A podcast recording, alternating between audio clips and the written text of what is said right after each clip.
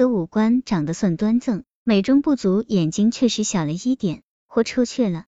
我请假去做了整容手术，把眼角开大，让眼睛看起来大一点。可手术做完，我又哭了一场，大了的眼睛放我脸上，怎么看怎么不协调。我上班后，高飞的爸爸找我谈话，他问我和他的儿子到底怎么回事。我简略的说了一下，略过了高飞想追大学女孩那段，只说他嫌弃我长得不好看。高飞爸爸听完后，桌子一拍说：“小文，你放心。”我给你做主，被迫结婚，他说会好好对我。不知道高飞的爸妈怎么跟他谈的，他足足有一个月没有理我，什么都不要做，只要安心等他的好消息就行。那一个月对我不知道是怎样的煎熬。当那天看到手机来电闪着高飞的名字时，我激动得手都在抖，既想马上接起电话，又害怕他是拒绝我。我接了电话，喂了一声，高飞也喂了一声。然后他很久没有说话，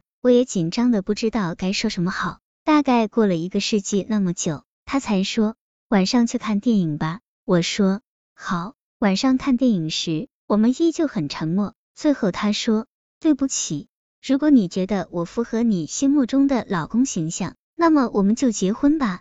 他就是这么求婚的，没有鲜花，没有戒指，甚至没有愉悦的表情，但在我听来却有如天籁。除了激动就是激动，激动的忽视了他前面说的那个如果。就这样，我和高飞结婚了。在结婚的过程中，他始终非常配合，照结婚照、买戒指、订酒席，连人都沉稳多了。高飞的爸爸看到他的转变，更是笑得合不拢嘴。新婚之夜，宾客都散了，他跟我说：“睡吧，既然这婚都结了，我以后会好好对待你的。”有了他的承诺。我觉得我的幸福越来越圆满，花心不减，我的承受力越来越差。婚后不久，我们的儿子就出世了。最初的那两年过得相当平静，可是孩子两岁的时候，他变得越来越爱玩。有时去和同事喝酒，他的那些同事我也认识；有时出去打牌，他原来是不怎么玩麻将的；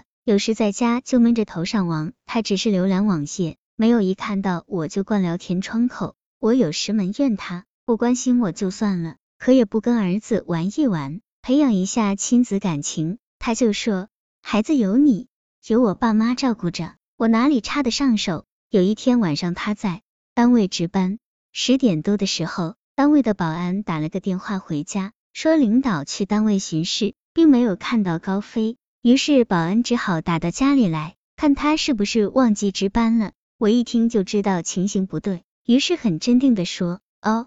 老家有点事情，他回家去了。本来拜托我帮他请假，我一忙就忘记了，挂了电话。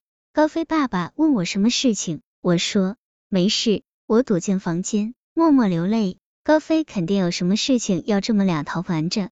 我给他打了个电话，手机关机，于是只好发了个短信。第二天下午他才回家，我问他去哪里了，他说跟朋友去漂流。我说为什么要值班的时候去玩？还骗家里，他反问：“你们会让我一个人出去玩吗？”我问他和谁去漂流的，我认不认识？他说：“有男有女，有你认识的，也有你不认识的。难道我必须和你认识的人出去玩？”我细心观察了他很久，发现他没有出轨的迹象，至少身体没有。这事就这么不了了之。隔了很久很久，无意中。